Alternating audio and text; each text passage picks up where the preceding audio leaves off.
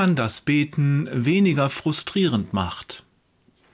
Beten kann frustrierend werden, wenn man das Gefühl hat, nicht gehört zu werden.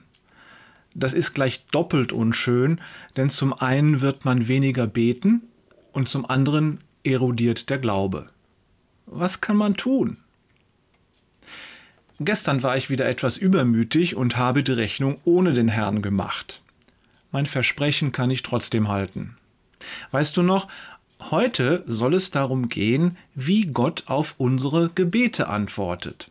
Ich hatte schon einen groben Plan im Kopf, er spricht durch die Bibel und die Predigt, aber auch durch andere Menschen etc. Ein paar schöne Beispiele, eine Anekdote und schwupps, schon ist der Artikel fertig. Es wäre ein lockerer Beitrag für einen faulen Freitag geworden. Äh, das Problem, es gefiel ihm nicht. Zu wenig Seriosität, zu wenig Ehrfurcht. Heute Morgen lese ich Hiob 34. Elihu spricht darin über Gottes Wesen. Man könnte sagen, er verteidigt Gottes Güte und Gerechtigkeit. Und da habe ich es gemerkt. Wenn wir von unbeantworteten Gebeten sprechen, stellen wir dann nicht genau diese beiden Dinge in Frage, die Güte und die Gerechtigkeit Gottes?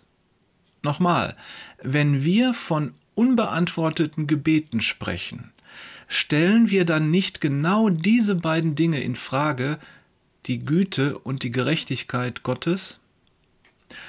Schauen wir uns an, was Elihu sagt, kurz auf den Punkt gebracht. Erstens. Gott ist und bleibt gerecht. Zweitens. Gott ist unparteiisch. Drittens. Gott ist allwissend.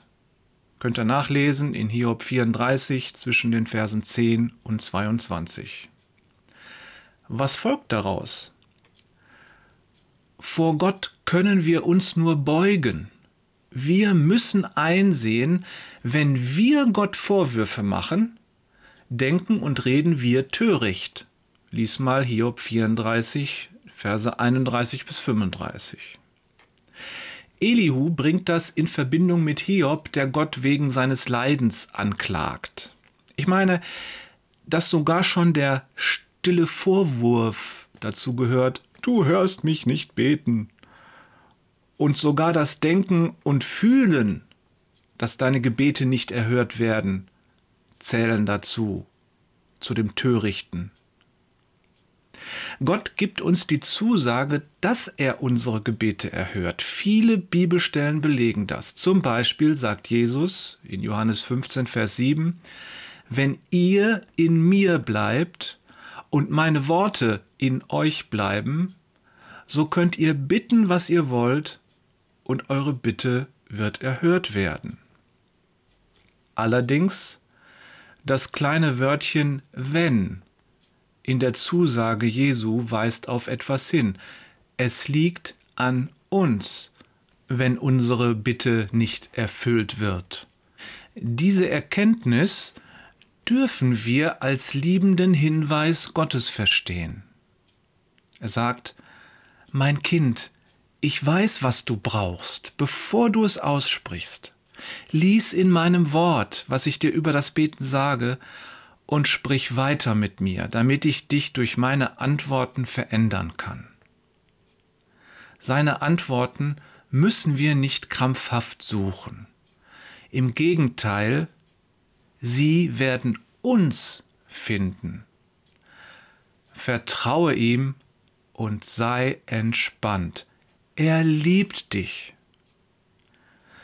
Ein gesegnetes Wochenende wünschen dir Jörg, der auf die Liebe Gottes vertraut, Peters, und Thorsten, der sich jetzt mal entspannt, Wader.